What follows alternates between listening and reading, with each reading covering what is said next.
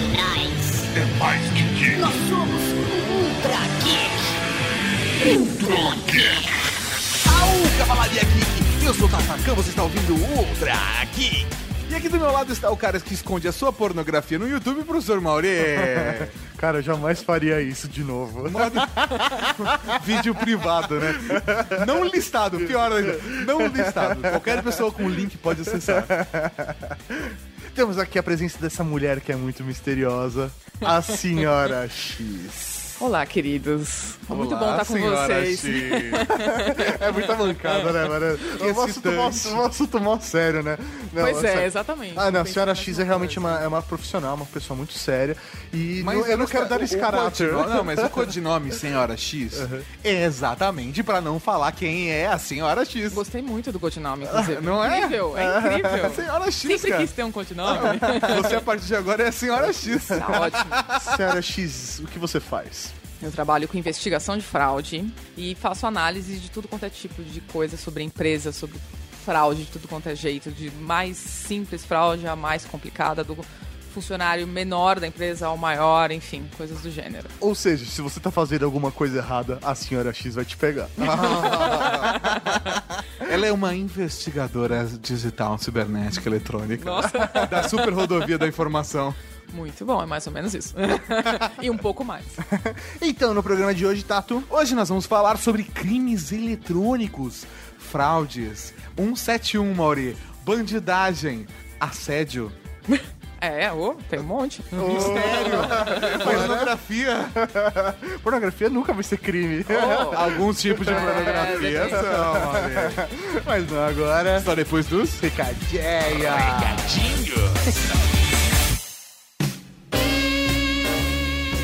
Recadinhos do coração. Coração não, caralho. Tá bom, recadinhos. Recadinhos, mal! Estamos aqui para mais uma sessão de recadinhos do coração, senhor Tato Car... Tato o quê? Car... Car... Car... Tarca? Tato carcando, né? Carcan.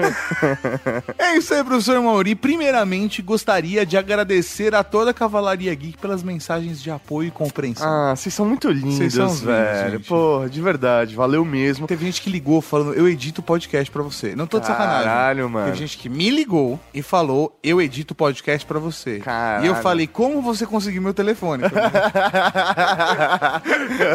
É. é foda, cara. E eu falei, quem é você? Quem é você? Muito bom, muito obrigado, Cavalaria Geek, que vocês são foda bagaralho. Inclusive, teve gente que perguntou também pra gente pra onde manda currículo. Já que a gente tá precisando de equipe, tá planejando em fazer equipe, eu já vamos falar, manda pra contato arroba redegeek.com.br. Vai que, né? Vai que, vai que. que. Também queria lembrar a Cavalaria Geek do projeto Construindo o Saber. Exatamente, temos mais 19 dias de projeto. Faltam menos de 60% pra atingir a meta. Maurício, acha que a gente consegue? Cara, Se a ô, Cavalaria Geek me ajudar a compartilhar... vamos lá, 10 continhos. Você vai ajudar se todo mundo der 10 reais história isso É, até o pessoal falou que a ideia disso, de, de economizar na água ou na cerveja ou em alguma coisa e colocar nisso pode ser uma coisa bacana, que existem outros projetos que funcionam dessa forma. Não é só a gente que tem essa ideia idiota, é, que dá pra é fazer. Não, não, não, a gente não, não, a gente não é genial. Quanto você gasta no cinema, Mauri? 200 reais hoje em dia. né? É isso aí, com pipoca? Foi, foi um casal, uma pipoca, 250. É isso aí. Então, cara, velho, 10 reais disso tá de boa. Tá de boas. Então qual é o endereço? beta.benfeitoria.com barra construindo o saber ou clica aqui no link do post e compartilha. É isso aí. E também vale lembrar a Cavalaria Geek que nosso grande amigo Luciano Pires do Café Brasil está com um projeto lá no Kikante. Exatamente, ele tem o projeto Café Brasil 10 anos em livro no Kikante, que já bateu 17 1980, ou seja, 60% do projeto quase. Que beleza, então vamos lá, separa 20 conto, 10 pro Construído Saber, 10 para o livro do 10 anos de Café Brasil. E não se esqueça de seguir a gente em todas as redes sociais, pô. Facebook, Twitter, Periscope. O único que é diferente é o Twitter, que é Rede Underline Geek. O resto é tudo Rede Geek. Aqui no post também tem todos os links de redes sociais, só não tem Periscope, que é só procurar a gente, Rede Geek. Show de bola. E aí, Tato, o que tem agora? Agora tem podcast, podcast, podcast. Podcast. Os sujeito em questão é um falsário que começou a trabalhar na Costa Leste nas últimas semanas. Ele desenvolveu uma nova forma de fraude em cheques que eu chamo de flutuante. O que ele faz? Abre contas correntes em vários bancos e depois muda os números microimpressos na parte inferior dos cheques. Próximo slide, por favor. Próximo slide, por favor. O controle está quebrado. Vai ter que fazer isso manualmente. Tem É. que tentar o. Agente Mullen, deve ser o botão quadrado que fica aí do lado. É essa bandeja. Essa bandeja Mais não baixo. funciona. Ela é Obrigado. péssima. Obrigado, Vai ter que avançar manualmente. Este é o mapa dos 12 bancos da Reserva Federal dos Estados Unidos. Próximo. Microscanners em cada banco leem os números na parte inferior do cheque. Próximo. E depois enviam um cheque para a agência correspondente. Cal, para aqueles que não estão familiarizados com fraude bancária, será que você poderia nos dizer do que é que você está falando?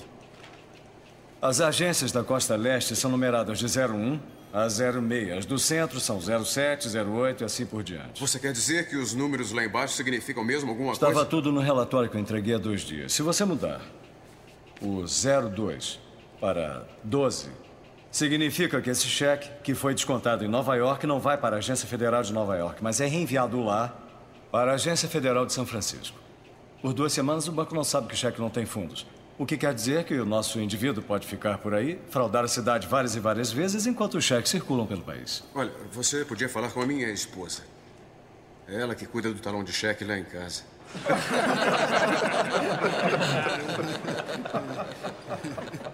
Próximo slide.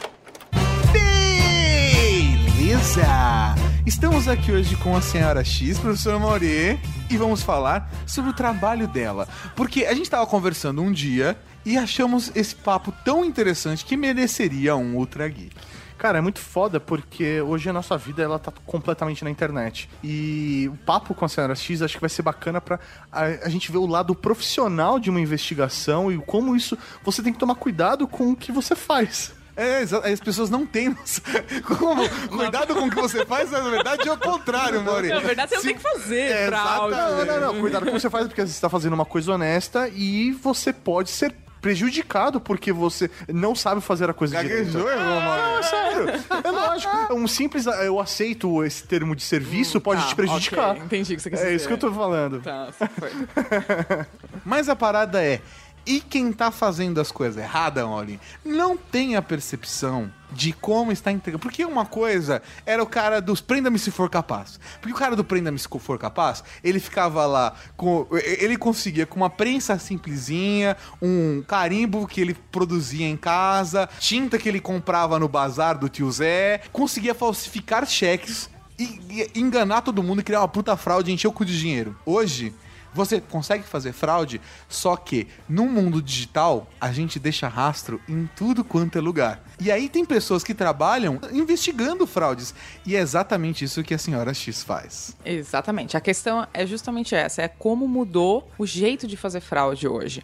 É, ele era muito mais elaborado do que é hoje, porque você não tinha tanto. Recurso. Você não tinha. É, o recurso e você também não tinha essa, essa, essa possibilidade de, ah, alguém vai me pegar porque eu falsifiquei um cheque, como ele mesmo tá falando, do, o Tato citou do, do filme, é de fato é uma verdade. Tipo, as- se você analisar o que ele fazia como fraude, era muito simples. Não era uma coisa extremamente complicada. Hoje em dia, você tem milhares de mecanismos que você acaba sabendo é, como foi feito, onde foi feito. Você tem IP, muita coisa é feita em- em- dentro da internet, muita coisa é feita dentro de um computador. Você consegue localizar a pessoa. Então, você tem uma facilidade hoje para localizar maior.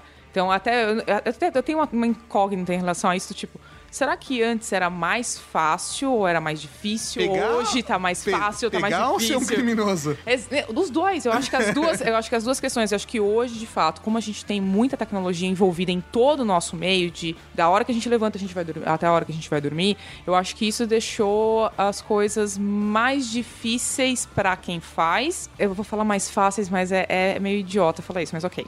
Mais fáceis pra quem vai pegar. Mais acessíveis, talvez. Mais acessível. E, ótimo, Porque eu é, acho mais que mais fácil, você ainda tem que penar pra achar a parada. É, então, é que Porque, na é verdade, você tem uma biblioteca maior até pra caçar. Sim, sim. Do que antes você podia ficar parado falando, meu Deus, pra onde eu vou? Hoje você sabe que existem muitas, muitos lugares pra ir, então é pra onde eu vou primeiro. E é isso que Exatamente. deixa difícil. E, na verdade, o rastro hoje, pra você deixar. Qualquer crime, qualquer pessoa que já assistiu algum filme, algum seriado sobre crimes em si, é você, Dexter é um excelente exemplo em relação a isso.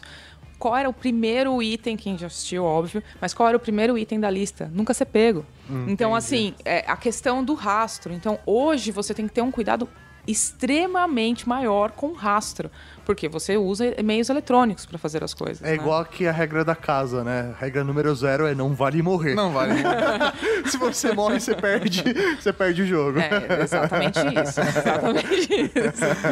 Mas essa parada do rastro que é legal, porque nós deixamos rastro o tempo todo, mas a gente não tem percepção de que rastros a gente deixa. Exatamente. E aí, é, talvez seja legal a gente ir pra algum caso e, e contar mais ou menos qual foi o processo de. Você consegue falar alguma coisa dessa pra gente? Fala assim, ah, existe. Você pode mudar, entendeu? Ao invés de falar assim, ah, foi de um banco, você fala, ah, foi de uma telecom. ah, foi de uma indústria automobilística, entendeu? Ao invés de falar diretor, você fala, ah, foi um vice-diretor.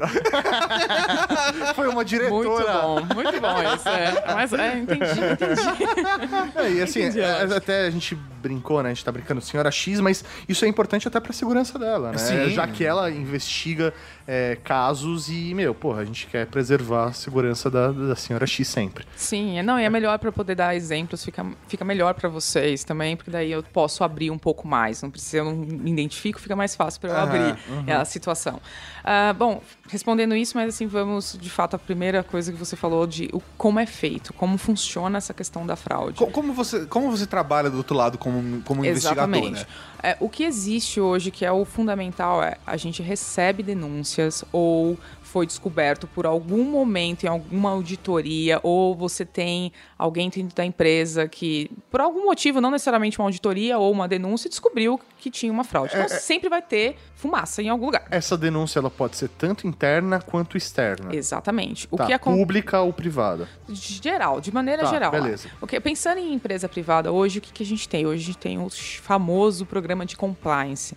Então, o que, que é o, o programa de compliance? É justamente a ideia é você criar um programa interno que você vai ficar de olho em, nos seus, em todos os seus fluxos, nas entradas e saídas, fornecedor, prestador de serviço, de maneira geral, todos os processos para evitar qualquer tipo de fraude ou de suborno, seja interno, seja com, com algum prestador, seja com alguém do governo, enfim, qualquer coisa do gênero. O programa de compliance é extremamente importante. Hoje no Brasil se fala muito disso por conta da lei de anticorrupção. Ela entrou em vigor o ano passado, enfim, e ela é- serve justamente para isso, para evitar qualquer tipo de suborno com os agentes públicos, principalmente, e também para punir as empresas. Por que punir as empresas? Porque normalmente você descobria o- a pessoa física que fazia e a pessoa física era condenada por aquele crime. Hoje, com a lei de anticorrupção, na verdade, a pessoa jurídica também é punida por isso. Então ela vai ter que pagar algum tipo de multa, pagar alguma coisa. Entendi, nesse porque ela tem sentido. que garantir que isso não ocorra dentro da empresa dela. E ela não, pode, ela não pode Exatamente. gerar oportunidades de que haja corrupção, seja privada ou pública, Exatamente. dentro da empresa dela. É- Porque se der alguma merda com algum funcionário, seja da empresa dela quanto de outra empresa, ou um funcionário público que esteja envolvido com a empresa dela, ela também se fode. É, É, isso. eu, não vou entrar muito nesse mérito, senão a gente vai ficar horas discutindo, mas a Operação Lava Jato, por exemplo, é um ex- exemplo incrível para se dar. Por quê? O que eles estavam tentando fazer recentemente? Vou resumir muito rápido, tá? Mas o que eles estavam tentando fazer era mudar a lei, porque a lei já Aham. foi. É, porque o que acontece? Nós hoje, que empresa está sendo investigada? A Petrobras. E as construtoras estão sendo investigadas. Sim. Elas teriam que pagar um, um valor absurdo de multa se elas entrarem dentro dessa lei de anticorrupção. E elas automaticamente, elas já estão praticamente quebradas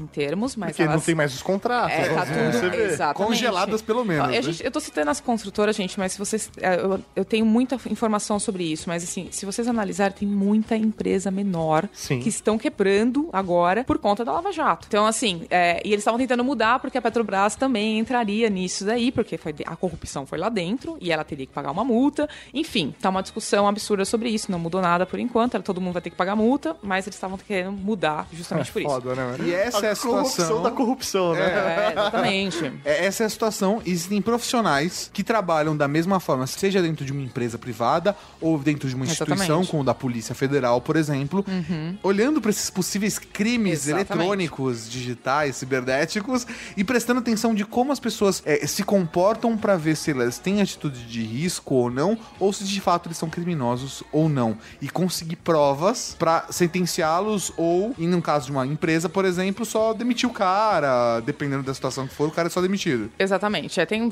milha- milhares de vertentes. Quando eu citei o programa de compliance, era justamente por isso, porque o programa de compliance, ele tem uma coisa essencial, que é o canal de denúncia. Então a empresa tem que ter esse canal de denúncia. Ah, Tá. que provavelmente vai deixar anônimo quem Porque, denuncia. sim, tem, é, é tipo assim, é lei, primeira lei de tudo é, sempre vai ser anônimo. Porque senão as pessoas não, não denunciam. Aí o que acontece? Com o canal de compliance, quando a empresa é grande e já tem o canal de compliance, fica mais fácil da gente ter acesso às fraudes. Porque sempre vai ter alguém pra denunciar, pra falar, enfim, seja uma coisinha mínima. Quando isso chega, vamos supor, no caso da empresa em que eu trabalho hoje, isso chega pra empresa, a empresa envia isso pra gente, contrata o nosso serviço e fala: olha, aconteceu isso. Então a gente tem acesso a toda a informação sobre a fraude. Fraude interna de departamento financeiro, compras, de todo o departamento que vocês imaginarem, é, elas chegam até esse canal de denúncia, o que facilita muito o nosso trabalho. Chega pra gente, a gente vai analisar o que a gente tem de ferramenta. É claro que cada caso é um caso, mas a gente pode analisar principalmente os computadores dos funcionários, que é o que as pessoas menos têm cuidado, que não, é Sim. assim,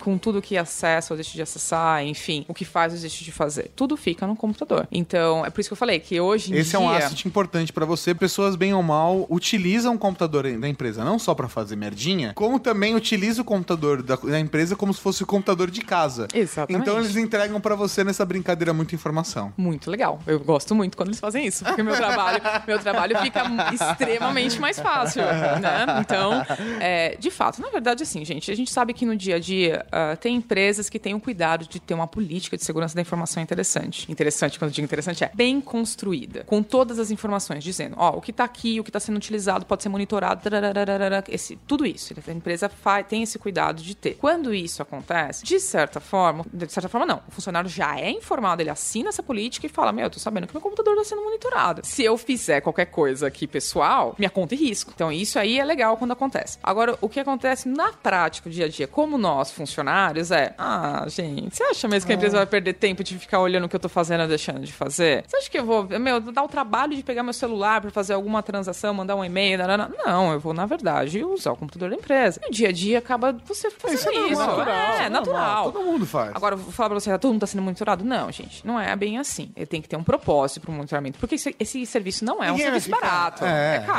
Eu, eu brinco com esse lance de que, ah, eu sou, eu sou paga pra stalkear as pessoas, mas na verdade é que assim, você gasta muito tempo pra fazer esse tipo de serviço e custa muito dinheiro. Então a investigação tem que valer muito a pena pra você conseguir. Você vai realmente investigar se tem uma coisa séria acontecendo na empresa. É lógico. Não vai investigar se a secretária tá dando pra quem, né? Não, Ou mas se você tá sempre acha. Mas você sempre Você acha, você sempre acha. no meio é? do caminho ali, tipo, ah, tá. Vamos ver essa fraude no setor de compras? Meu Deus, a secretária tá dando pra quatro aqui.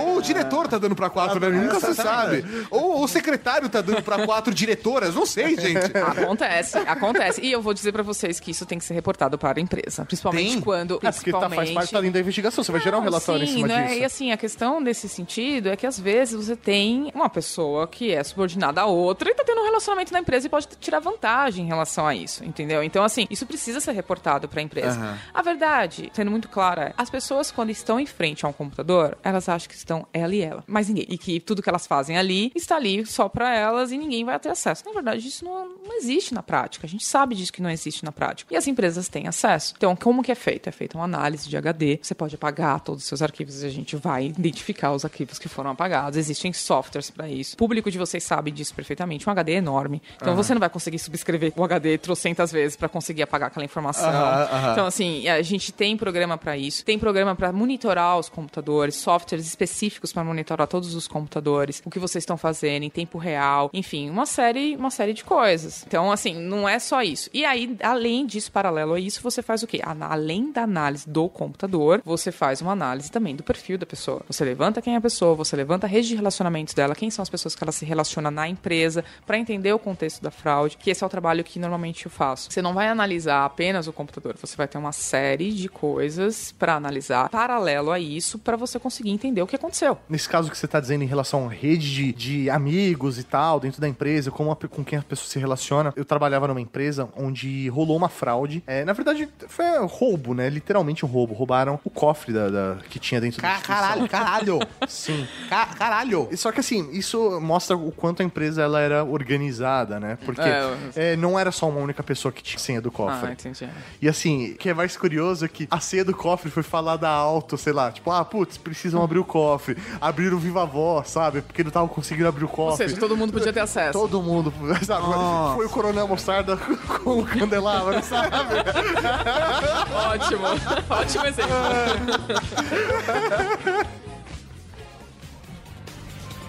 Foi um caso difícil, uma fraude multimilionária. Tudo bem, eu concordo, mas só tem que seguir o dinheiro. Vou te mostrar. Olha só, tem uma moeda? Vai devolver? Depende. Se sumir, você encontra? Você é animador de festa? Me apropriei da sua moeda. É um crime em andamento. Resolva. Bolso direito da calça. Não fez a troca com a mão direita. Caso encerrado. Como sabe? Porque fiquei de olho na moeda. Viu? Só tem que seguir o dinheiro. É, brilhante. Mas temos um novo caso. Mas e aí, né? Todo mundo sabia a senha e tal, assim, não é todo mundo, mas assim, mas Galera, uma galera, 10 pessoas sabiam. 10 pessoas sabiam a senha do negócio e, na verdade, só duas deveriam saber. E aí acabou subindo dinheiro, e aí começou, né? Sumiu assim, 10 real? Não, não, sumiu, tipo, 10 mil reais. Ok. Sabe, 20 É, mil é, reais. Foi, um- ok, é, foi é uma um quanti- dinheiro suficiente pra Realmente. realmente... dinheiro que some, gente, é dinheiro. É dinheiro, Sim, sim, sim, mas é. É. que 10 centavos, você fala, ah, 10 centavos, né? Vamos mudar a senha do cofre É, e foda-se. é lógico. Agora, sumiu 10 milhões. Ah, vamos mudar a senha do cofre, foda-se. Não. E aí, né, ninguém sabia quem tinha pego e tal. E aí começou meio que uma, uma investigação, né? Os diretores tentaram abafar o caso, né? Como sempre. E aí, assim, eu comecei a perceber movimentações dentro da empresa. Do tipo, ah, computadores começaram a ir pra manutenção, sabe? Coisa que nunca acontecia, sabe? É, começaram a se preocupar mais com TI do que antes. É típico isso. Ah, não, vai mandar, manda seu computador pra manutenção, tal, que sei lá o quê. E aí, sei lá, por exemplo, eu não tava no dia, no local e tal, mas eu fiquei sabendo. Mas eu percebia, por exemplo, que meu computador estava sendo monitorado, meus e-mails estavam sendo monitorados pra ver com quem eu tava conversando dentro da área, Aham. entendeu? Pra ver se eu sabia de alguma informação ou não. Olha E- só. Então, assim... Mas como que você percebeu que seu computador... Ah, cara, esses sistemas de monitoramento você percebe quando o computador ele fica mais lento, cai o processamento, às vezes o mouse faz movimentos que não deveriam fazer, sabe? Esse Que é o, tipo de cara coisa. tá, é o cara que tá na outra sala, ele tá usando, ele tá usando um cliente. Ele tá usando um cliente na sua máquina que fica com um ícone, né? Aparecendo. Não, que tem a galera que vai fazer, que vai fazer segurança da informação, mas não sabe muito bem, né? Aí ele coloca aquele ícone, tá assim, cliente log me in. Aí tá, tipo, share screen. E aí, de repente, seu mouse mexe porque o cara não tem tosse. Tem uma coisa estranha. né? É, hoje em dia, isso é menos perceptível. Depende do tipo de software que é utilizado. Tem Sim. software que fica invisível dentro Invisível. do computador. É. Então. Mas é, são indícios de fato que você pode Sim, né? Mas, é, por exemplo, esse tipo de software já não tava no computador, porque o cara que não passa a senha do cofre pra todo mundo não fazia esse tipo de instalação, né?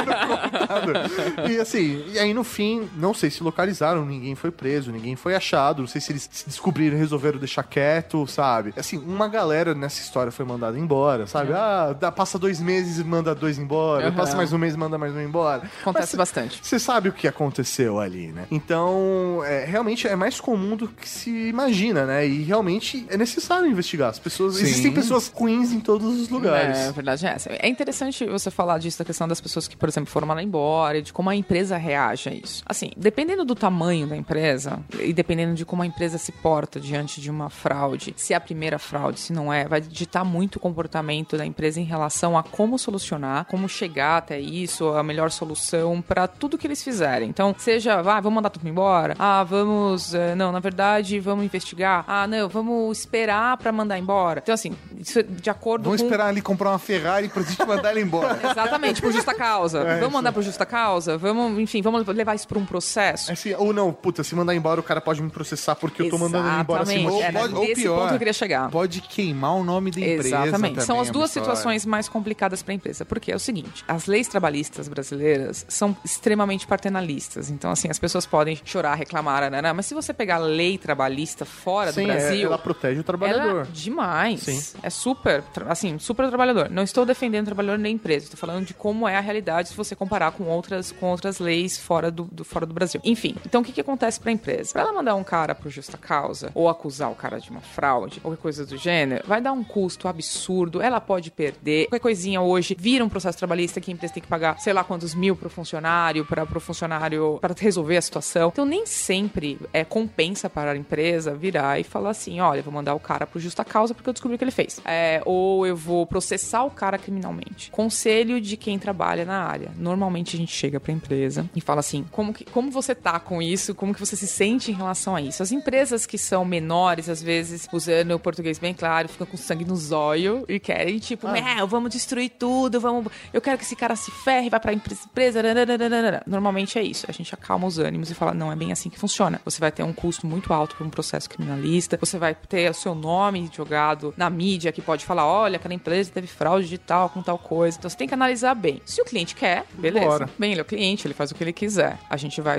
vai dar um suporte para ele no sentido de informações, o que pode ser levado. Normalmente tem um, um departamento jurídico, tanto do nosso lado quanto do lado da empresa, que vai direcionar isso. Hoje a gente tem áreas e empresas, ah, grandes escritórios que cuidam de direito digital, então que é uma coisa nova no direito. Então, assim, é, isso são coisas que a gente tem que discutir com o cliente. Mas também depende do caso, e isso é avaliado caso a caso. né? Exatamente, depende do cliente. É que eu falei, é, são, são trocentas variáveis em relação a isso. É, Porque normalmente. eu não quero deixar a impressão do cara do outro lado Ah, falando que o é crime compensa. Não, nem não, jamais. A gente tem casos de. de muitas das vezes é justa Não causa. que eu ache tá? que, eu- que a, que a cavalaria geek seja Não. criminosa. Seja. Sim, a não ser que você fale, velho, na boa, crime no Brasil compensa. Não. Aí você me fala, porque eu quero saber. De jeito nenhum, jamais. Mas assim, é, isso daí, então, é muito. Você vai falar, exatamente, é bom você tocar nesse assunto, porque vai falar, ai, nossa, não acontece nada. Não, acontece. Você pode ser mandado por justa causa, você pode ter um processo criminal, sim. Já, eu conheço casos de processos criminais, eu conheço casos de justa causa, eu conheço casos que a pessoa não conseguiu mais emprego em lugar nenhum. Então, assim, tem uma série de coisas que acontecem com você. E fora que, pelo amor de Deus, né? Você tá cometendo um crime e você acha. A consequência, isso aqui, essa consequência que você tá vendo, ai, de ser mandado embora, né? né, É o mínimo diante de- disso, de, tu- de tudo isso. Porque você pode se ferrar no mercado de trabalho. Não adianta, você tá fazendo coisa errada. Então, Sim. assim, tem como te ferrar sem necessidade de eu falar pra você, sem te pôr um processo criminal nas suas costas. Hoje em dia, tudo no mundo é networking. Se o cara, dono da empresa, conhece alguém, ele liga. Eu já vi casos disso, tá, gente? Do dono da empresa ligar pra tudo quanto é empresa e falar: esse cara não presta, ele fez isso, isso e isso na minha empresa. O cara não conseguiu mais emprego. Então, não necessariamente só porque você não tem uma justa causa, você acha que você pode Vai fazer sair o que você vai sair de boinha. Exatamente. É que pra empresa ela tem que tomar um cuidado maior, porque tem o nome dela em Sim, jogo, né? A mercado. imagem dela. E assim, por mais que a empresa tenha todo o programa de compliance, tenha eh, trocentos controles, a fraude sempre acontece. Seja a mínima ou a máxima, sempre vai acontecer de alguma forma. É difícil não ter fraude nas empresas. É muito difícil, porque a gente tá trabalhando com pessoas. Pessoas estão suscetíveis a tudo. Cara, né, mas é muito foda isso. Re- Realmente trabalhar com pessoas é, é sujeito a isso. Eu me considero uma pessoa honesta. Eu te considero uma pessoa honesta, Maurício, senão você não seria meu sócio. É isso aí. Eu não, eu não estaria aqui, tá? Porque eu- vocês sabem que eu levantei a vida de vocês inteira. é, eu sei, eu sei. Eu sei, você tem meu CPF, eu tô ligado. É, porque eu nem precisava. Você nem precisava ter me passado, você sabe Eu disso. sei, eu sei disso. Só pra dizer. Ela aceitou o seu número do CPF só pra você se sentir bem. É, na verdade, pra fingir. Ai, tá, eu nem sei seu CPF. Passa pra mim. Obrigado, obrigado, senhora. Não, mas, e, então, eu me considero uma pessoa honesta. Cara, eu todas as empresas que eu trabalhei, eu analisei o ecossistema da empresa pra saber onde eu poderia fraudar. Não que eu fosse fazer, mas eu analisei pra saber onde está a falha do E sempre sistema. existe, sempre existe um ponto fraco. Sim. né? E assim- Todo o sistema, todo o fluxo, todo o processo sempre vai existir. E assim, não, não porque eu quisesse roubar, mas porque eu queria entender como funcionava a empresa. Então, um método de eu conseguir entender todos os, os setores dela era avaliando dessa forma, onde está a falha, o que, como ela funciona. Não, não como fraudar, mas onde está a falha. Não, onde, é- onde é frágil. É, assim, é até como um jogo mental, sabe? Um jogo da mente, do tipo, ah, vou planejar um crime. Aquela coisa, tipo, obviamente eu não anotava isso, eu não criava um, um sistema de. Mas assim, eu falava, puta, ó, se eu fizesse dessa forma, isso poderia ser feito uma fraude e eles não perceberiam, sei lá, em seis meses. Existe uma, sabe? existe uma área que é a área de risk management, que é a área que cuida de justamente disso. Então eu vou olhar pra todos os processos, vou analisar e vou ver onde tem falha. Onde que a pessoa pode fraudar. Tem casos do cara, tipo, da, da empresa ser contratada e colocar um funcionário fantasma dentro da empresa por meses pra poder entender a estrutura. Tipo, Aquele cara que white vai almoçar. collar. White collar, white collar. Rolam, um rolê desse? Pra entender o. Ah, tá. Você diz assim de. Claro, preciso descobrir se, se esse cara é um criminoso mesmo. Ou, ou- um ou fazer uma fake. investigação ou fazer uma análise de risco. Tá, A entendi. rola de colocar um funcionário fantasma. Eu tenho casos que eu participei de análise de fraude que foram bem interessantes nesse sentido, que teve, tinha uma pessoa que se passava por um funcionário e se passou por funcionário por um tempo. Caralho. Foi um caso grande e ele se passou por funcionário por um tempo, teve acesso às- às- a, algumas informações da empresa justamente para identificar como que funcionava e aonde estava o problema da fraude. Por quê? Nem tudo, a gente tá falando de computador de fato. Hoje tudo tem sistema, hoje tá tudo no computador e tudo mais. Mas às vezes Tem você acessa pelo processos- sistema e às vezes você só pede pra secretária, ela imprime e te passa, né? É mais ou menos isso. Mas quando a, gente, quando a gente trata de coisas mais internas, por exemplo, administrativo, financeiro, compras, tem muita coisa no computador. Mas quando a gente tá falando da rua, do distribuidor, a gente tá falando do cara que tá dentro da logística, que às vezes ele acessa o computador pra acessar uma informação só, mas ele não usa o e-mail, ele não usa o computador pra fazer pesquisa, ele não usa, enfim, pra conversar. Você precisa de alguém no dia a dia do cara, porque é um trabalho às vezes mais manual, sem necessidade de fazer. É, é mais telefone, telefone a gente não tem acesso, obviamente. Enfim, é mais telefone e tudo mais. É, você precisa de alguém, talvez, no dia a dia lá, pra conseguir identificar. Nesse caso específico, era uma. Eu não, não vou lembrar agora, porque faz muito tempo. Não, eu lembro que era a empresa, mas eu sei que era alguma coisa assim. Então, o cara se passou por um funcionário e ficou um tempo lá de experiência dentro da empresa pra entender como que era o processo interno dessa empresa. Meu, foi incrível. Hora. Material incrível, porque você não só descobre a questão da fraude, quem que tá por trás ou não da, da, da- situação, como você também vê as falhas de sistema. Ah, identifiquei que, sei lá, o sistema de vocês é falho nisso, nisso nisso. Normalmente, quando a gente faz análise de fraude, isso acontece bastante. A empresa acaba criando ou contratando, enfim, a- uma Blindagens. consultoria justamente para fazer uma análise de risco. Porque as coisas não estão muito desconexas, elas são, pelo contrário, elas são, são juntas. Há um ali. risco, tanto é que a fraude é, é É maior o resultado. É, do- é, é. É o resultado de que tá tudo uma zona dentro da sua empresa, Porra. entendeu? É, exatamente. Dá um, faz alguma coisa. Então, assim, isso já aconteceu. É bem legal, é super interessante esse tipo de trabalho. A gente não faz, já tô avisando. A gente normalmente contrata pessoas especializadas, porque a pessoa tem que ser muito boa. Ela tem que ser rápida, né? Tem que ser, e pra tá Ligeira. Passando por outra pessoa. ela Porque tá é um, é um investigador de campo que o cara vai ficar Exato, dentro é, da empresa. exatamente. É missão impossível, cara. É, o rolê é missão impossível. Ele grampeia o teto com, sei lá, com um sargento da vida e ele vai descendo na cordinha pra acessar o computador com uma luva de látex. Eu vou dar um exemplo com muito cuidado, porque eu, não, eu tenho que tomar muito cuidado mesmo, mas era uma, era uma empresa enorme que tinha serviços de hotelaria, que foi contratou, enfim, os nossos serviços. Aconteceu um roubo lá e eles precisavam entender o que, que tinha acontecido. Eles estavam Eu já vi esse desconfiados. caso. É aquela no caso da, da Trivago. Tem um anúncio da TV. Roubaram milhões de dólares em um hotel. Não é esse? Muito bom, na verdade foi baseada. e, e como que funcionou? Foram, foi uma pessoa foi pra lá e se passou como hóspede, tipo, deixou indícios pra ver se conseguiam pegar, arará, se, se ele poderia ser assaltado ou não, enfim, todo, todas essas coisas. É, foi um trabalho muito legal que não gerou resultado no sentido de que foi achado alguém ou não. Foi um trabalho caro pra caramba, porque você tá mandando uma pessoa ficar Sim, lá hospedada, enfim, como uma, como uma pessoa, como um hóspede normal, mas não foi achado. Era o melhor meio? Era o meio que a gente identificou que era pra aquela situação. Era o mais fácil, porque assim, era difícil de você trabalhar. Mais fácil assim, era o mais possível, vamos dizer. Porque Sim, era você a não melhor ferramenta sabe se era exatamente. Então, assim, você tem uma série de coisas. E, e acontece. Vou dizer pra você que 99,9 a gente não descobre alguma coisa. É, é porque, assim, é quando existe, como eu disse pra vocês, Pera, pera, existe. 99,9 não descobre? Descobre. Ah, desculpa. tá. Falei besteira. Desculpa. 99,9 a gente descobre o que Oh, aconteceu. entendi. Ou pelo menos a gente entende onde tá o erro, Onde tá identificou falha. exato onde tá a falha Como e tudo ocorreu. mais. E como ocorreu, entender o modus operandi, como que, que, que a pessoa fez, como que ela seguiu. Então, assim, é difícil não identificar alguma coisa. Mas acontece, óbvio. Afinal de contas, a gente conhece tudo sobre o hotel.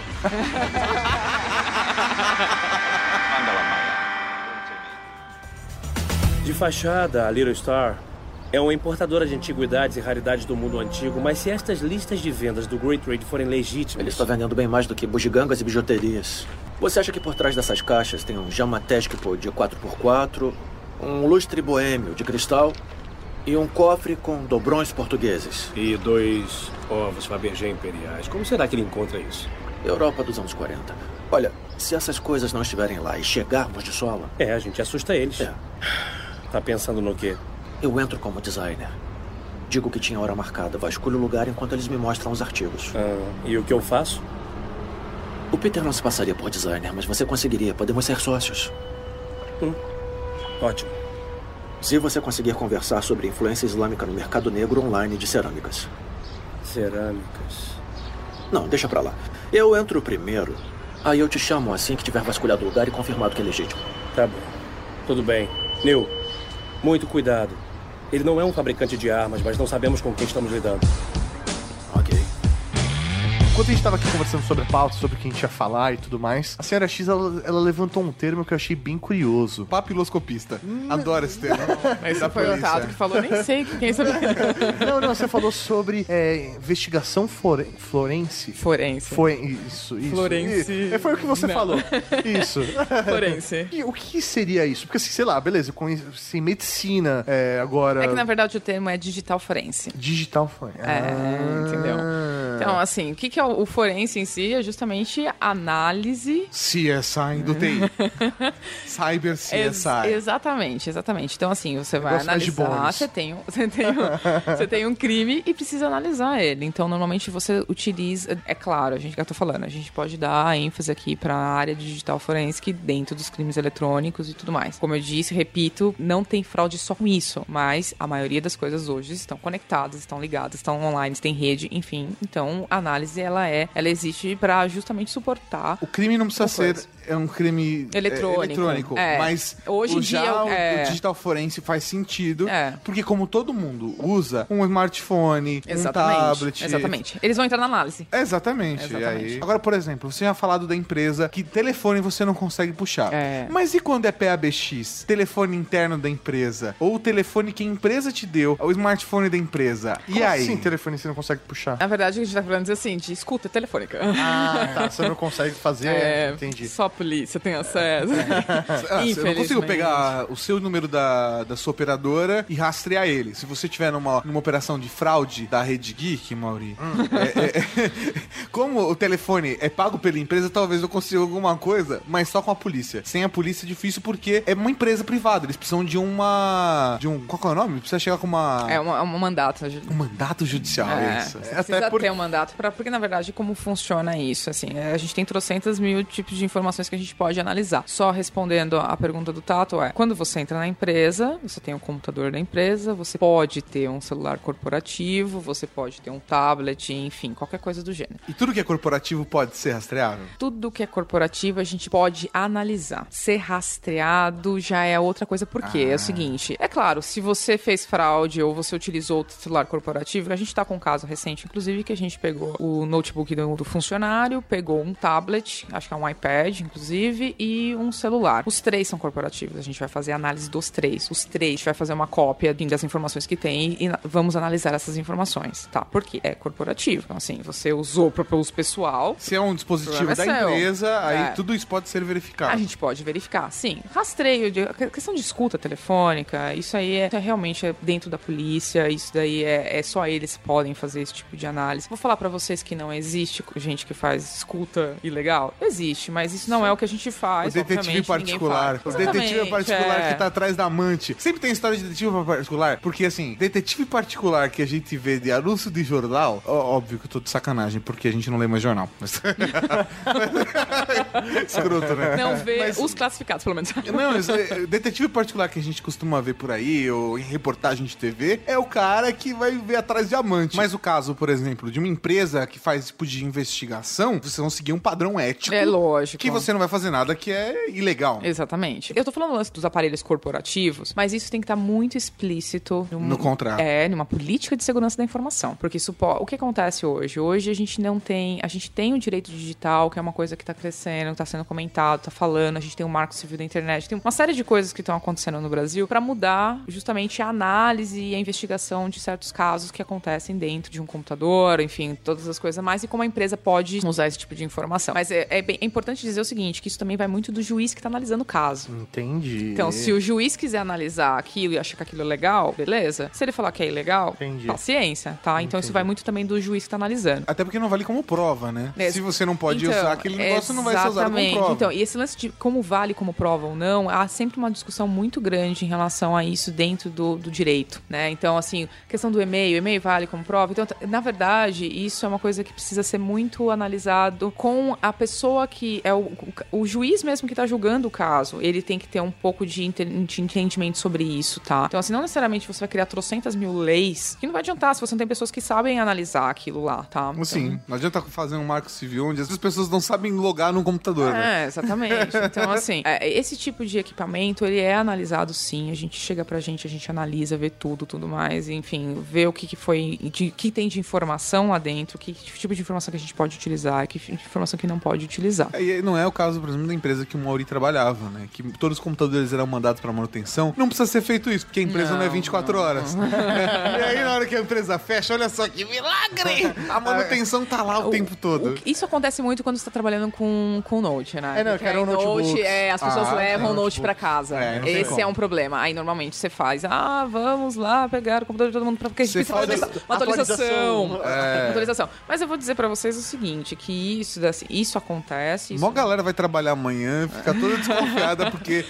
Windows 10. Ah, Windows 10. Mas para aqueles que são da área de TI, eu falo pra vocês que vocês nem sempre vão saber do que tá acontecendo. Porque Ah. normalmente o que acontece? As pessoas que trabalham no TI conhecem outras pessoas da empresa. Sim. E então. de fato pode vazar algum tipo de informação. Então nem sempre o TI vai estar ciente de Do tudo que isso tá que está acontecendo. acontecendo, tá? Então assim, isso, é, isso eu vou deixar bem claro. Quando esse tipo de análise de fraude acontece na empresa, as pessoas que sabem disso é um CEO, um CFO, é um diretor, é alguém assim muito acima que vai te dar um acesso que nem sempre a área de TI vai ter acesso, tá? E assim, a Entendi. não ser que tenha alguém de confiança, é óbvio que a gente não, não- a gente não tá falando que todos os funcionários são corruptíveis aberta. e boca aberta, nada do gênero, mas o que eu tô querendo dizer Tudo cagueta esse funcionário. é que quanto menos pessoas souberem dentro da empresa, melhor. Melhor, óbvio. Lógico, óbvio. tá? sim, sim. Então, Estou assim, investigando um crime. Olá, eu estou investigando um crime, ó. Não olha pra mim não, que eu tô aqui só olhando no documento do Cláudio, mas pra ver se ele não tá roubando nada, viu? Uma coisa que acontece também é você colocar outros serviços dentro da empresa para ou outros tipos de movimentação, uma análise de fluxo, uma auditoria tá acontecendo. Ninguém vai perceber nada, assim, né? É, e o Afinal, uma interessante- auditoria já, já, fode a vida já de todo muito, mundo, muito, né? muito.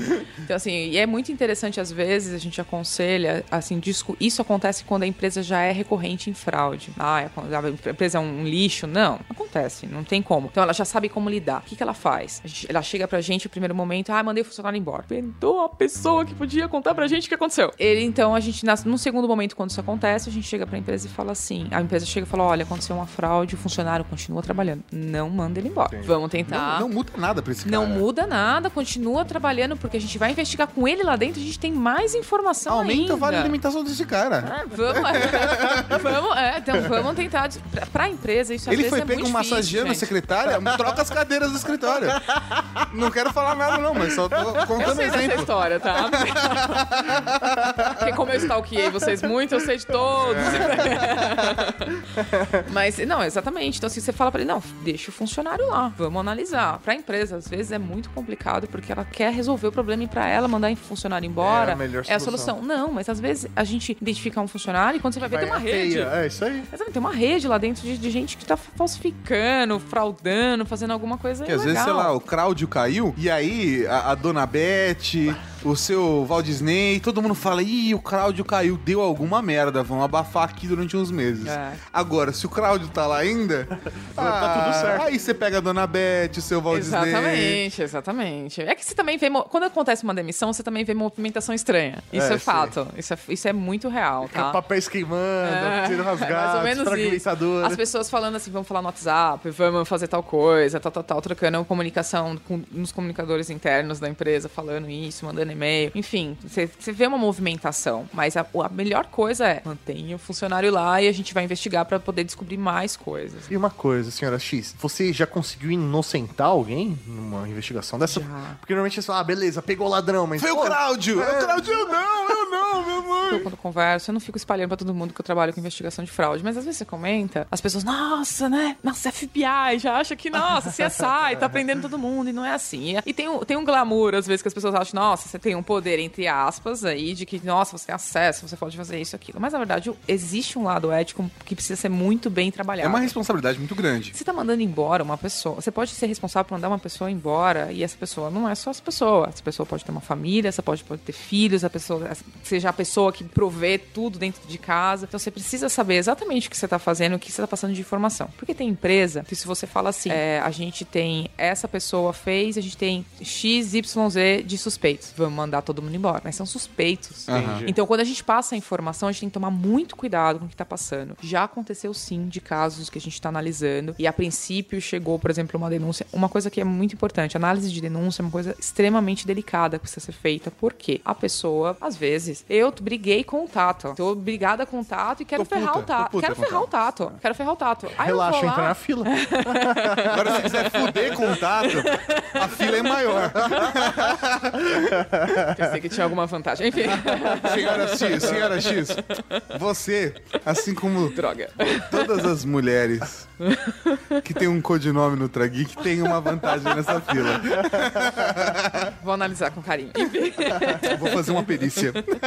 Então, assim, é, eu quero ferrar o Tato de alguma forma porque ele fez alguma coisa errada pra mim, que, pessoal. Eu vou lá e crio uma denúncia de alguma coisa dele. Você vai levantar uma investigação sobre uma pessoa. Então, nem tudo que chega de denúncia pode ser real. Então, às vezes, chega uma denúncia pra gente que, na verdade, a pessoa tá com rincha dentro da. A gente pode descobrir isso também ou não, né? Mas a pessoa tá com rincha com outra dentro do departamento, quer ferrar, cria uma, uma suspeita, faz uma- todo mundo parar pra fazer uma investigação e, na verdade, essa investigação. Porque é o cara em tá na esperança da empresa ter exatamente a- a- o comportamento do denunciei Vou a mandar senhora embora. X e ela é mandada embora. Exatamente. É mais ou menos isso. Então, por isso que a gente tem que ter cuidado. Então, já aconteceu casos de receber denúncia com nomes de várias pessoas. E quando a gente começou a analisar, e era, por exemplo, sei lá, aparecia a, pe- a pe- a pessoa era é a principal suspeita. Quando a gente foi ver, não tinha nada a ver uma coisa com a outra. Nada a ver, assim. Tinham outras pessoas no meio que não tinha nada a ver com aquela. E a gente descobre que, sei lá, existia uma rincha mesmo dentro da empresa. Isso aconteceu várias, assim. E já aconteceu de Várias não, mas assim, tipo, algumas vezes. Ter alguém denunciado e na verdade não ser nada, mas aí você descobre uma outra fraude ali no meio da história. Nunca aconteceu.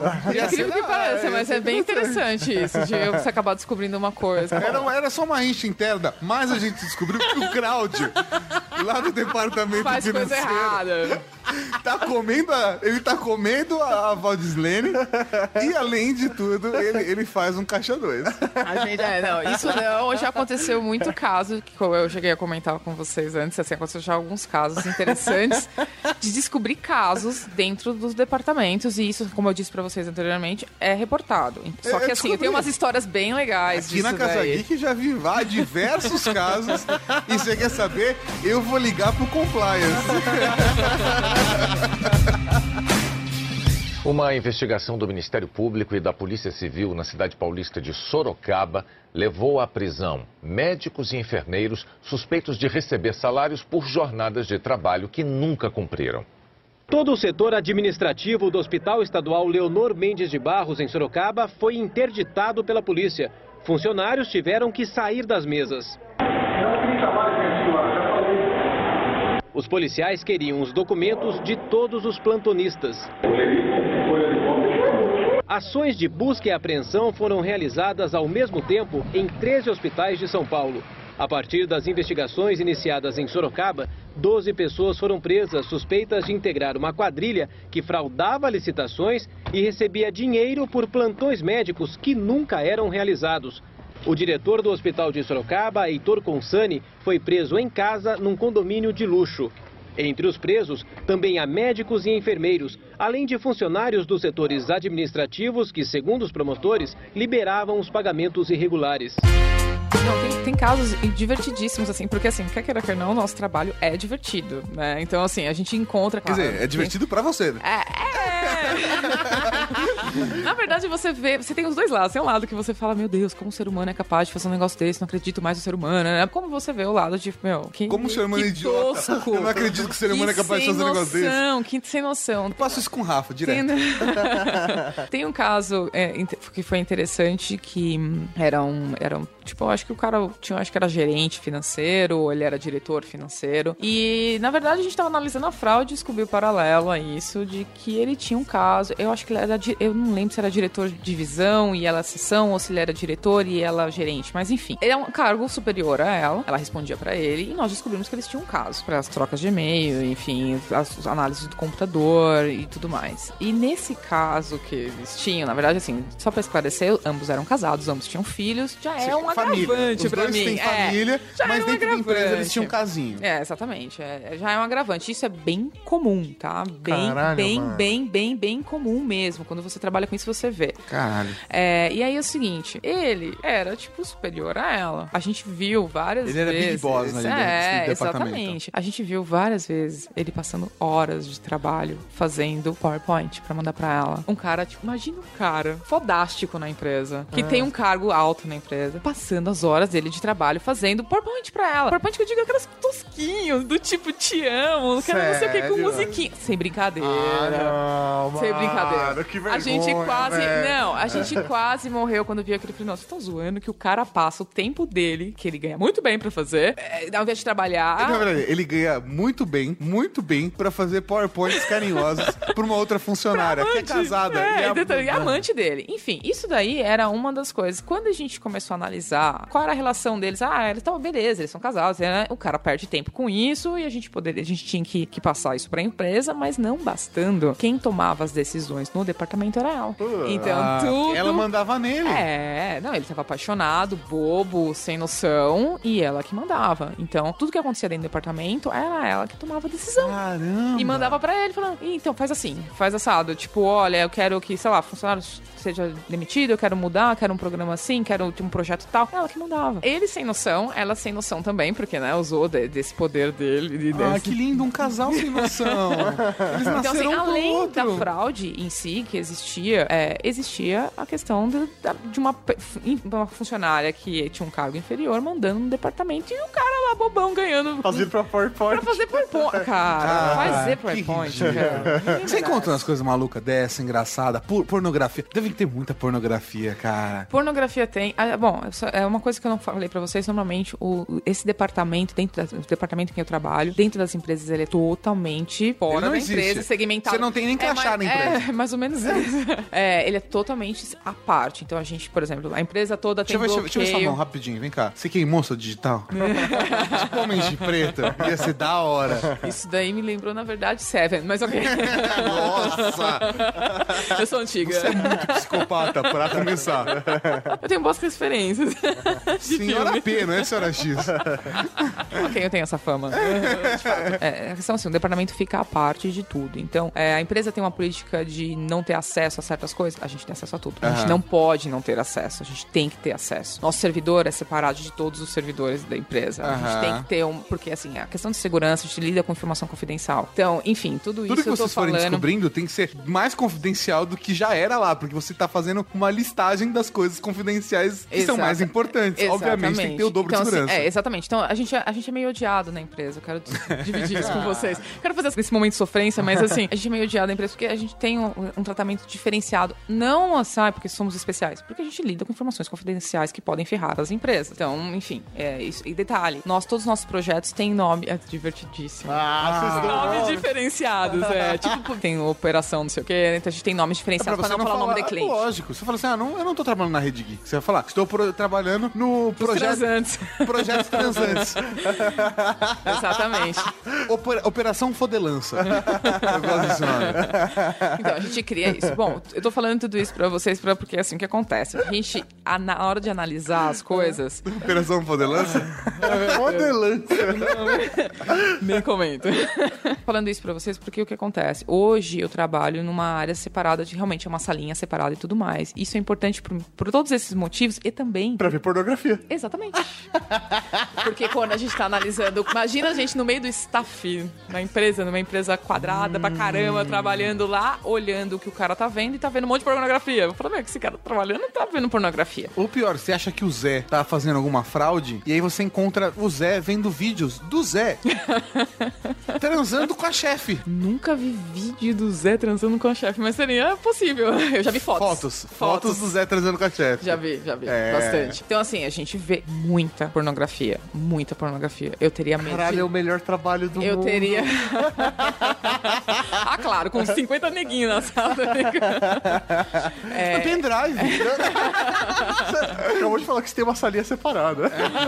É, separado, de fato. Mas ex- existe muito e, assim, o que é a senhora X vive gripada, entra com lencinho aqui. É mentira. Olha só como ela cuida da hidratação do corpo. Que mentira. Que mentira. Mas tudo bem. Você é uma pessoa séria, vocês ficam tratando É, mas é porque a gente tem, tem amigos aí, a zoeira é assim, né? É, lógico.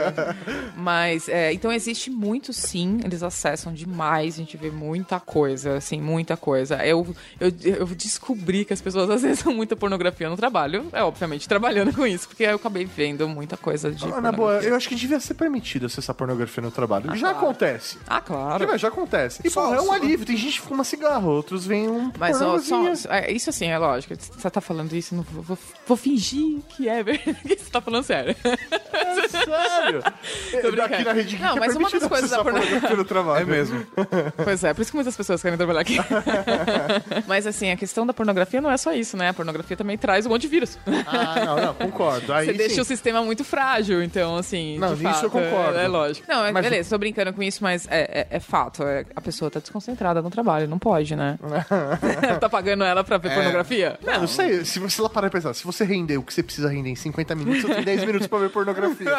Mas e o caso, e o caso de coisas engraçadas que você já viu, bizarrices, sei lá, que que Divertidas. seja- É. Uma das coisas que a gente que eu vi que eu, eu achei bizarro, eu achei bizarro. ah, eu lembro que as meninas que trabalhavam comigo também acharam bizarras, todos nós ficamos bizarros. Talvez vocês vão achar normal, ah, nada demais, mas eu achei bizarro. Era um cara, ele era extremamente metódico, era um engenheiro. é, ele certinho pra caramba. A gente pegou o computador dele, foi analisar. Um cara metódico. Conheço desses, viu? Além de ser metódico, é um cara que você fala, imagina que ele tem algum desvio na vida dele. Ele não tem nenhum desvio. Correto. Eu vou te falar a questão de fraude, a gente. Eu, olha, eu, não, eu participei uma parte desse caso. Eu não sei se foi identificado alguma coisa específica ou não, mas ele tava na análise e eu participei só da primeira parte. E foi difícil de achar alguma coisa dele, de erro, assim, o cara certinho, com aqueles fanáticos pro Excel, sabe? É, o cara faz tudo certinho na vida dele. É, tinha um monte de coisa. Aí, é, mas muito perfeitinho, né? Aí a gente descobriu uma coisa que não tinha nada a ver com a fraude em si. É claro, ele tinha, ele tinha caso com uma, uma funcionária. Então, assim, não tinha nada a ver com a história, mas ele tinha um caso com uma funcionária. A gente viu trocentas fotos deles é, juntos e, e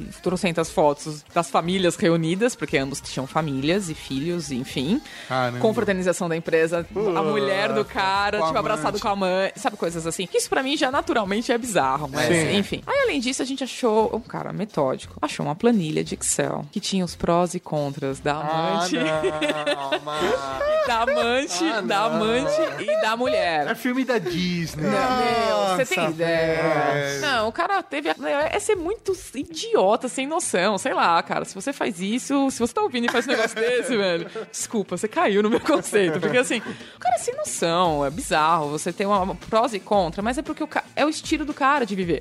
Eu sou metódico, Eu preciso de preciso. planilha pra poder organizar toda a minha Exatamente. vida. Eu gosto das duas. Qual eu gosto mais? Não, gente, é que olha, faz muito tempo eu não vou lembrar os itens, mas era uma coisa.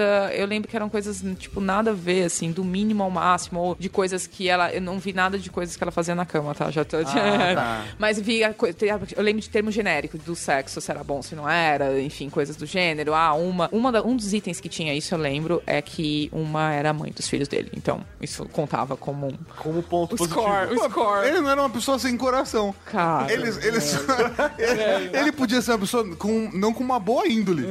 Tem Mas não, cara, não era- sem, sem noção, é, é- cara, sem noção, assim. Então, coisas do gênero, não, não sei se eu lembro de mais algum caso específico desses, assim, bizarros de. de... Mas caso de amante, então você vê direto, porque Direto, de todas ó. as situações, 90% você citou caso de amantes. Tá, então nossa, deve ser muito. muito comum, cara. Bem comum, é bem comum. E assim, é o que eu falei, eu- eu- há um tempo atrás eu falei pra você assim, ah, é, tem coisas que você vê que você dá risada e tem coisas que você desacredita na humanidade. Porque assim, você vê um negócio, quem trabalha em empresa, quando a empresa é pequena, você vê uma coisa ou outra, mas normalmente costuma ser mais discreto. Quando a empresa é grande, o negócio é feio, você vê muito. E as, as festas de empresa, quem trabalha em empresa grande sabe das festas Ah, de já finais de ano. Já Das festas de finais de ano. Eu já organizei festa final de ano de Então, empresa grande, eu sei muito bem. você vê lá todos os amantes, você descobre lá. Se você não descobriu lá, se você não descobriu durante o ano, você descobre lá, porque Sim. você vê um beijando outro, pegando outro, enfim, coisas do gênero. Mas uma das coisas que, que, que eu lembro que uma- um- as meninas que trabalhavam comigo ficavam muito indignadas e a gente ficava, que a gente falava assim, gente, a gente nunca vai casar. Porque assim, Meu. tudo que acontece dentro. Cara, o que acontece nas empresas é surreal. Então, se você trabalha numa empresa grande, você já vê isso. A gente que analisa computador é pior. Porque aí você vê, cara, que nível Você que vê a chega. conversa, você vê- a conver- Exatamente, porque a gente vê o detalhe. A gente, o meu trabalho é um trabalho extremamente invasivo na vida da pessoa. Sim. Então, assim, você vê, você vê de tudo. Você vê, cara, eu nunca, graças a Deus, eu nunca vi nenhum tipo de, por exemplo, de pedofilia, coisas do gênero, mas eu conheço casos e histórias de pessoas que trabalham na área, que já Caralho, analisaram, foda. que é punk. Então, assim, você vê isso, mas você vê as amantes, você vê, tipo. Tem enfim, assédio sexual? Você já pegou ou, ou salvou alguém de um assédio? Tem, tem, tem, denun tem bastante denúncia de assédio sexual. Mas a- aí, assim, o que acontece? Eles normalmente mandam pra uma outra área analisar. Porque aí o RH, que, por exemplo, tem que cuidar disso, tem que fazer uma. É, eu, eu nunca analisei é, computador falando: olha, tem um assédio, precisa comprovar que existe um assédio. Assédio Aham. moral, sim. Ah, assédio moral é tão divertido. Eu trabalhava numa empresa. Assédio moral, sim. Que tinha uma, uma, uma funcionária, uma pessoa da empresa, que praticava, ela era chefe de equipe, e ela praticava assédio moral com todos os membros da equipe, menos eu. Hum, era, outro seu era. Não, não, pelo simples fato. Não, ela não era Era não, outro tipo de assédio. Não, não, pelo simples fato de que eu era o. Porque assim, eu já eu, eu estimulei os membros da equipe. Ó, o Maurico Eu estimulei os membros da equipe. Peraí. Eu estimulava os membros da equipe a denunciarem a mulher. Porque ela era muito filha da puta. Ela era de bater na mesa, assim, na mesa do cara, apontar o dedo na cara e falar: Você é um filho da puta, você nunca vai conseguir um emprego Isso melhor. tem- é, assédio moral tem bastante. Você não presta pra porra nenhuma, eu te pedi esse trabalho, foda-se quanto tempo você precisa pra entregar. Você vai me entregar no tempo que eu quero. Uhum. Ou, cara, você não presta pra porra nenhuma. Você, assim, velho, de rebaixar a pessoa agressivamente. E eu cheguei no cara e falei, velho, você vai sair daqui e vai descer, vai no RH, fala, estou sofrendo assédio moral por tal profissional. Você vai relatar essa porra e na hora vai ser resolvido. Na hora, na hora. Porque vai chegar na diretora da América Latina de RH em dois segundos. Isso vai ser resolvido. E a pessoa, ah, não, mas eu preciso de emprego. Eu falei, você não vai perder emprego, cara, denuncia. E ninguém denunciava. Só que eu, como tinha, acho que eu era a única pessoa que olhava com, pra, essa, pra esse profissional, com essa mulher e falava assim, no meu olhar está o desejo de vem. Vem, vem, vem, vem. Vem em mim. Vem que você vai ver que eu vou com Vem dois em pés mim, vem em mim. Então, ela falava, seu filho da puta, não sei o que lá, não sei o que lá, não sei o que lá, não sei o que lá. Ela falava assim, oi, Tato, aquele relatório, você conseguiu acabar? Você, assim, era uma, era, era, era uma diferença que eu não duvido nada que alguém tenha passado. Ah, aquele cara tava comendo a mulher, hein? Porque realmente, assim, porque eu olhava pra Ah, ela... sim, a gente pode analisar isso. Eu olhava pra ela com a cara de vem em Por que mim. só esse funcionário? E é foda, é foda, tem muito assédio moral e as pessoas não têm nem percepção de quão grave isso é. Por isso mesmo que é importante você ter um canal de denúncia. Porque o- a pessoa se sente confiável. Tipo assim, nossa, eu vou fazer a denúncia e não vou me prejudicar. Principalmente assédio moral. Porque você tem. eu- gente, falo com experiência. Eu teria receio de chegar no RH e falar: olha, estou sofrendo um assédio moral do funcionário que é o meu chefe. E ele tá fazendo isso, isso e isso. Então o canal de denúncia ajuda nesse sentido. Porque na verdade você não precisa ser dar sua cara a tapa. Você vai lá, manda e fala: tá acontecendo isso. E o RH vai lá É e vai foda. levantar. Não, não, é foda. O cara que chega no RH fala, quero um canal de denúncia anônimo, por favor. Porque eu, tô, porque eu conheço um amigo que tá sofrendo um assédio moral. É foda. Não, e tem, e tem bastante, assim, vou dizer que tem bastante, porque aí a pessoa também não tem cuidado pelo, com os e-mails, aí manda e-mail sendo grosseiro, aí tem qualquer coisa do gênero, a gente consegue identificar também esse tipo de, de É, isso é situação. prejudicial pra empresa, porque aí o, quem vai ser processado não vai ser o funcionário, vai ser a empresa, se o, se o assediado sair de lá. Exatamente, E aí, é, se- exatamente. prof- E principalmente se a empresa... Ah, detalhe, o canal de denúncia é ótimo, mas se você não faz nada com ele, você pode se prejudicar. Então, como empresa. Então, assim, é exatamente o que você tá falando. Ah, é legal, pode ser que a empresa pode se ferrar. Claro, pode se ferrar milhares de vezes, principalmente se você tem uma, 20 reclamações no seu canal de denúncia sobre o funcionário X e você não mandou o funcionário embora, entendeu? Então, assim, tem os dois lados também de ter o canal de denúncia. Se você tem, você tem que tratar todas as, as solicitações, tudo que chega lá de reclamação, de. Mas você tem que fraude. responder, tipo, estamos vendo isso, porque a pessoa é anônimo, né? Então você só toca o barco. É, então, né, depende, porque tem vários tipos. Não necessariamente precisa ser anônimo, mas a maioria das vezes você, você sempre vai ter a opção de ser anônimo, tá? E ele precisa ter uma tratativa de qualquer forma. Obviamente a pessoa anônima não vai ficar ciente, não é ciente do que do que tá acontecendo, da investigação, enfim, tudo mais. Até pode ser uma rincha interna. É, exatamente, exatamente. Até porque ela pode ser amante do cara de compliance. Exato. Eu já descobri que é assim. Você quer fazer alguma coisa direito, seja amante do cara de compliance, não é? É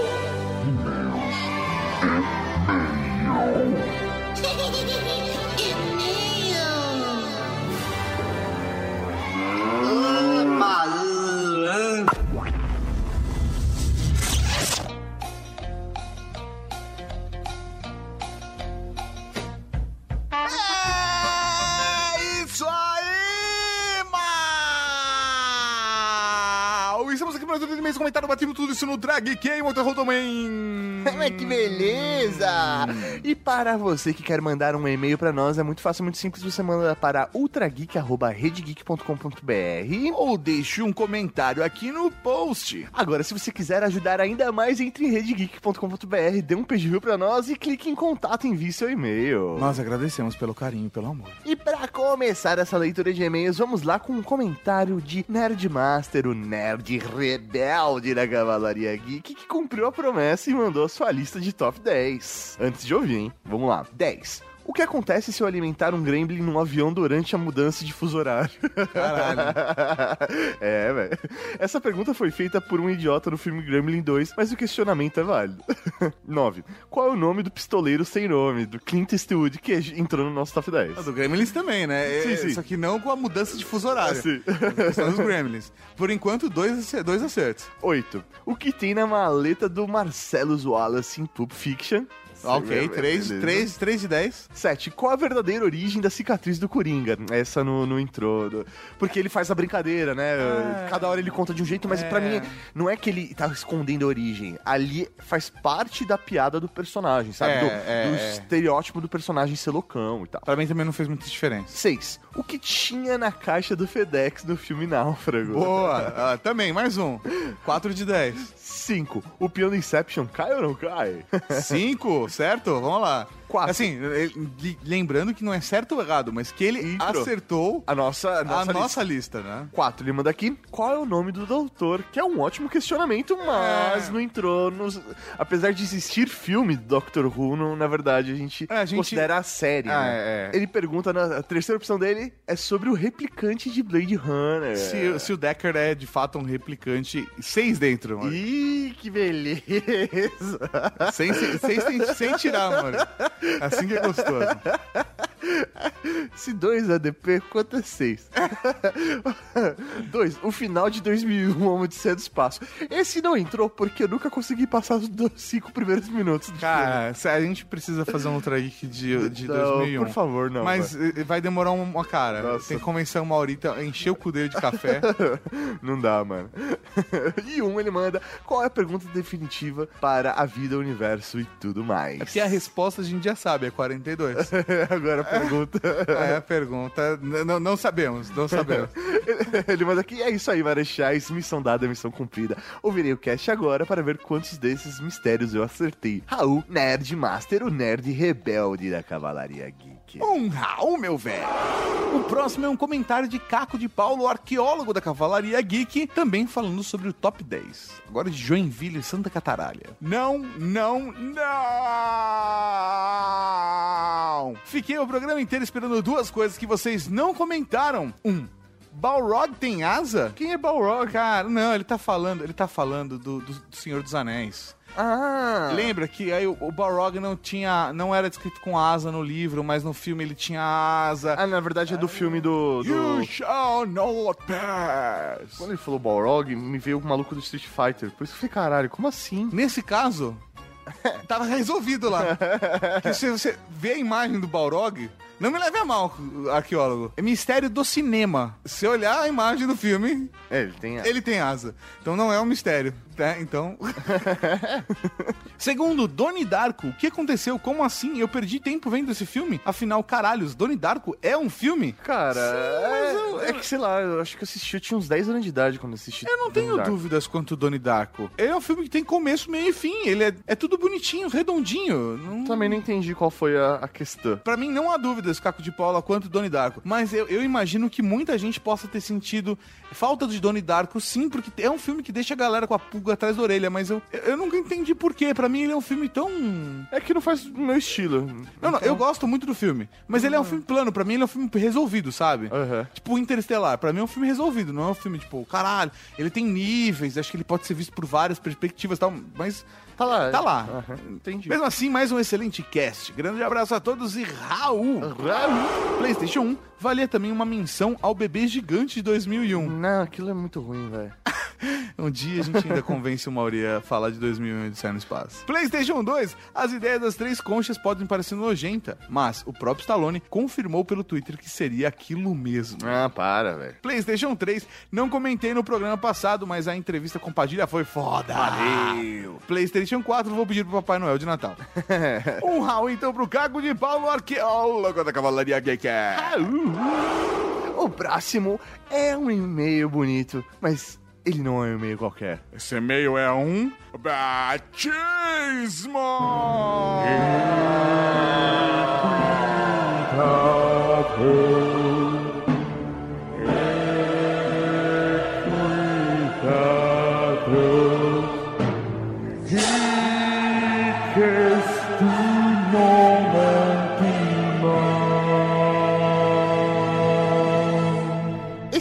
E-mail que nós recebemos é de Leandro o Perizano. Será que é? Você falou meio. A velha moca, meu.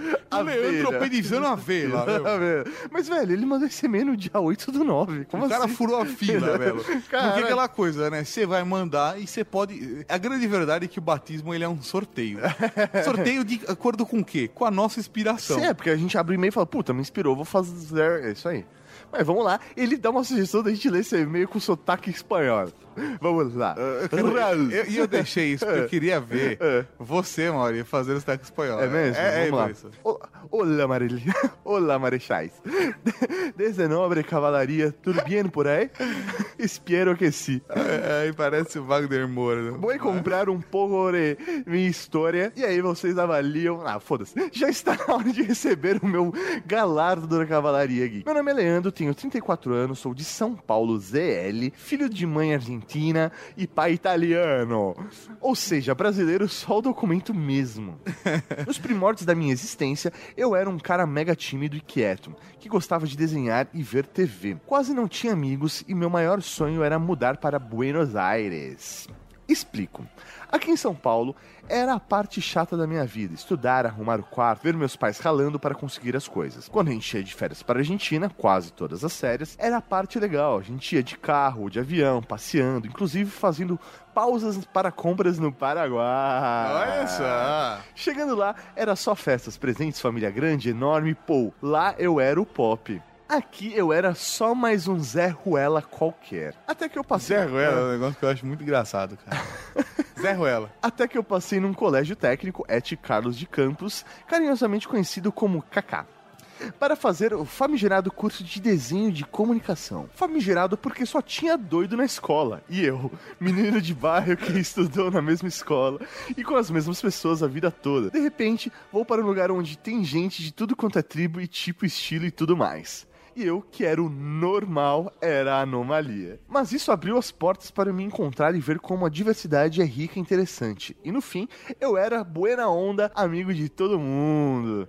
E lá pra cá, fiz faculdade de turismo, viajei o mundo, já ganhei muita grana, já perdi tudo, já mudei de carreira pelo menos duas vezes e já larguei tudo para fazer trabalho voluntário na África do Sul. Caralho. Eu curto música, sou baterista, sou viciado em podcast ainda quero fazer um. Desenho, fumo charuto, bebo e adoro trocar ideias sobre tudo quanto é assunto geek, inclusive de putaria. Eu acompanho o podcast desde 2013 e putz, é foda. A sensação que eu tenho é que a cada semana é que eu tirei um tempinho para sentar e bater um papo com meus amigos. Deve ser porque meus amigos todos casaram e têm filhos e eu sou o único que tô na pilha de ver o máximo de tudo que a vida tem para oferecer.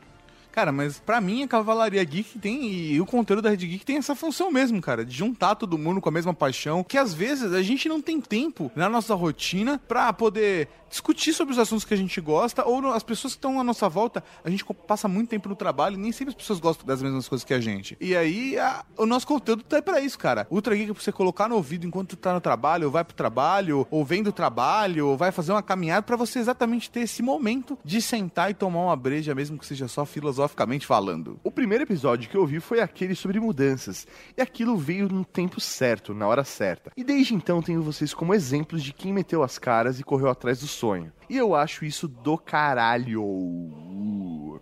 É porque ele colocou bastante É. oi e bastante W. Bem, para não me delongar mais, venho por meio deste, brega isso, solicitar meu nome no batismo na cavalaria. Ele manda aqui sugestão, que a gente Aham. pode seguir ou não. É isso aí, cavaleiros. Um prazerzaço mandar este e-mail e meu. E quando rolar algum evento live action, faço questão de ir e levo breja e lata de biscoitos amanteigados. É isso aí. Leve sempre É nóis. duas, uma pro Mauri e uma pra mim. É nóis.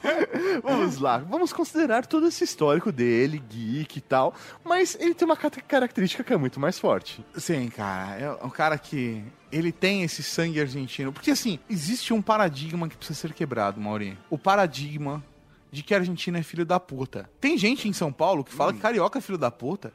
Tem Não gente. de onde eles tiraram isso. Não sei de onde. que cuzão, mano. Tem gente do, do Rio de Janeiro que odeia paulista, acha paulista folgado pra caralho também. É, tá vendo? Tudo todo mundo, todo mundo concorda que as mineiras são gostosas. Mas você sabe, cara, isso pra mim é só questão de perder tempo. Ué, Foda-se que ele torceu, torceu pra Argentina na última Copa. Eu fico feliz por ele, cara. Ou que ele torce pro Boca e não torce pro Ti- Timão, entendeu?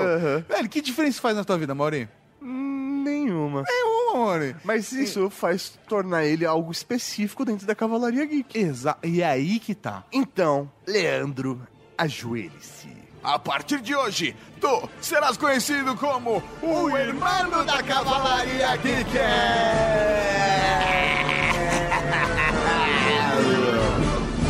O irmão, professor Mauri. Por quê? Bem, ficou claro, claro, né? Tá explicando. Mas um Raul, então, pro irmão da Cavalaria Geek. Raul, que é um nome bem comum, né? Na Argentina. Raul. O próximo, senhor Mauri, é um comentário de Carrasco, sim, ele mesmo. Carrasco da Cavalaria Geek mandou. O Corvo e a Escrivaninha rendeu um concurso em um jornal britânico na época. Lewis Carroll participou da escolha do vencedor, mesmo tendo admitido que quando pensou na charada, não esperava uma resposta. E a resposta foi, de acordo com ele, se ele não se engana, ambos têm penas mergulhadas em tinta preta. Cara. Olha! É, não, eu prefiro do que Alan Poe escreve sobre ambos ainda. Eu, eu acho mais. É, mais, tipo, É, poético. É, é. E bem, É isso aí, então. Um Raul. pro carrasco da Cavalaria Geek. Raul. O próximo é um e-mail de Vinícius Maciel, 35 anos. Na semana anterior ao lançamento do Ultra Geek sobre Santos Dumont, eu e minha, imagino esposa, será? Mãe. Eu- Mãe? É, sei lá. Vamos, vamos, peraí, deixa eu complementar aqui, Mauri, peraí. Ó. Na semana anterior ao lançamento do Ultra Geek sobre Santos Dumont, eu e minha namorado passamos uma semana maravilhosa em Paris. E logo após o nosso retorno ao Brasil, adivinhe qual foi o assunto do primeiro Ultra Geek lançado? Ah? Santos Dumont. Paris e o inventor brasileiro são coisas que estão sempre juntas, é impossível separá-los. Esta foi apenas a primeira coincidência que irei descrever neste e-mail. A segunda coincidência foi que um dia durante a viagem estávamos passeando por Champs-Élysées quando avistei uma placa fixada na fachada de um prédio. Ela é uma pequena homenagem da cidade a um de seus maiores ilustres moradores, Santos Dumont. Na mesma hora, aproveitei para fazer duas fotos, que seguem em anexo. Sim, muito bonito. A placa diz que naquele prédio morou o inventor que, em 1903, pousou um dirigível na Avenida Champs-Élysées, bem em frente ao prédio. Muito foda. A placa também o qualifica de inventor, construtor, piloto pioneiro da aviação. Caso queiram saber um pouco mais sobre a história da placa, segue um link. PlayStation 1, como ainda não tive tempo para ouvir o episódio, estou enviando um e-mail antes mesmo de escutar Caramba. o episódio. Não podia perder a gravação de leitura de e-mails. Então, um abraço e Raul para Vinícius Maciel, 35 anos, de Rio de Janeiro, Rio de Janeiro. Um Raul, meu velho. E o próximo é um comentário de Jairo Panzer, o tanque de guerra da Cavalaria Geek. Raul, prezados marechais. Raul.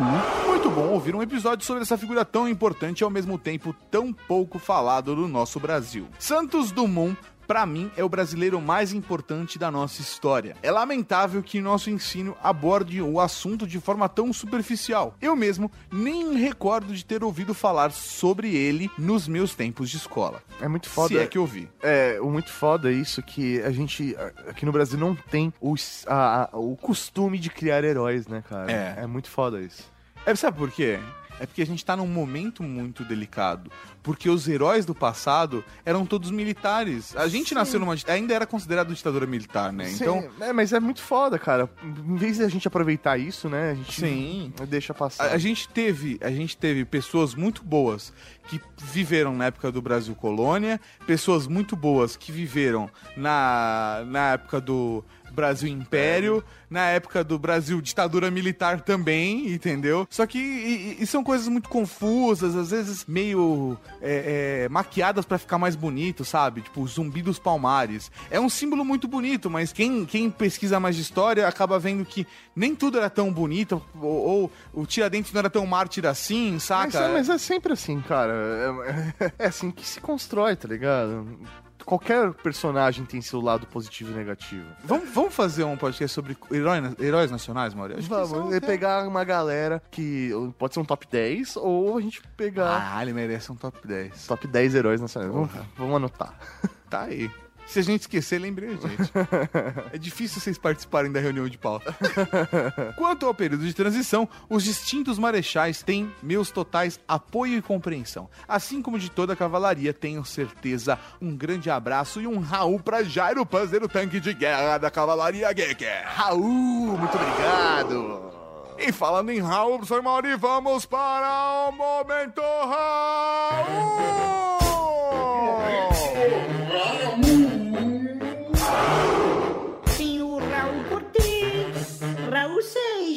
Raul Gazola, Raul Gil, Raul Júlia.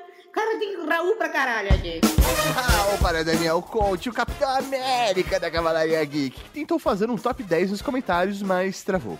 Um Raul pra Bruna Tedisco, que vai esperar o Ultra Geek sobre Pulp Fiction toda semana. Toda semana. Um Raul para Agronopolos, que fez um comentário tão foda e completo sobre o top 10 que só não entrou aqui porque já estavam misturando o tempo do programa. Um Raul pra Milhouse, que mandou a foto comprovando que o peão caiu mesmo em a origem. Nossa senhora! Caralho. Um Raul para o Luquita da cerveja, que tem uma cunhada que usa três conchinhas. Como é que é? Eita porra, meu. Fale mais sobre isso, Luquita. Um Raul pro diplomata espanhol da Cavalaria Geek, que já está de parabéns na evangelização com o pessoal nas terras do Ramon. Um Raul para Caio de Almeida Maioc, que depois de ouvir o Ultra Geek 210 Santos Dumont e o Ultra Geek 120 Nikola Tesla, ele pensou em um tema para o programa, um crossover Geeks Gênios do passado. Como seria juntar esses dois caras? Imagina que loucura. Foda. Um Raul pra Jéssica Tavares, a demolidora da Cavalaria Geek, que não viu placa nenhuma no WeCast.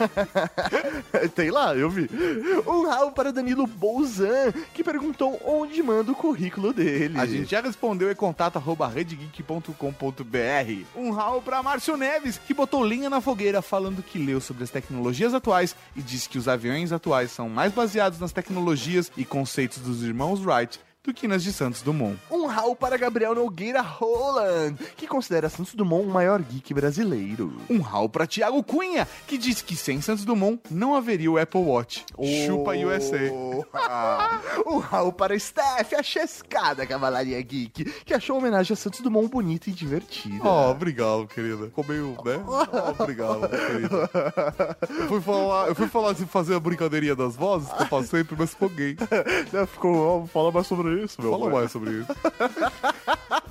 É, um rau pra Rafa RS29, que falou que Santos Dumont foi um baita exemplo de mineiro, que foi comendo quieto e até colocou seu nome no hall da fama dos grandes inventores.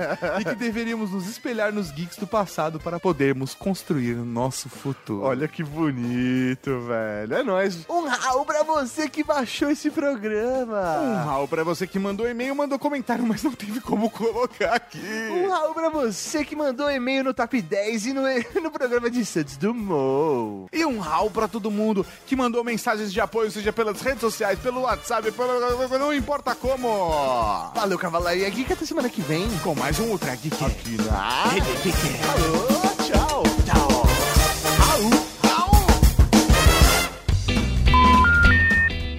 Ainda bem que não é ao vivo, né? Orra, orra. Acho que eu não teria coragem de gravar ao vivo, não, pra não acontecer essas coisas.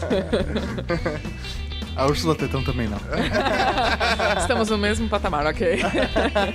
Olha. Olha. Meu Deus, o que, que eu tô falando? Você acabou de ouvir o Ultra Kick.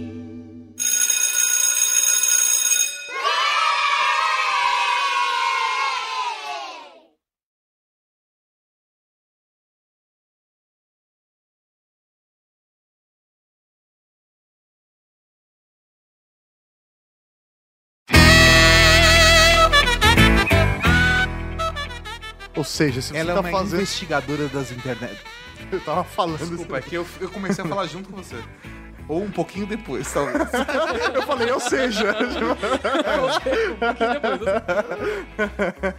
É porque eu, eu poderia usar o seu ou seja e construir a minha frase. Muito bom, o, muito cara, bom. o cara falou. Caralho, eu falei, ou seja, eu já sei que continuar falando. o cara se confundiu. Ou seja, Tato, explica aí o que ela. Sintetiza o que ela quis dizer, Tato.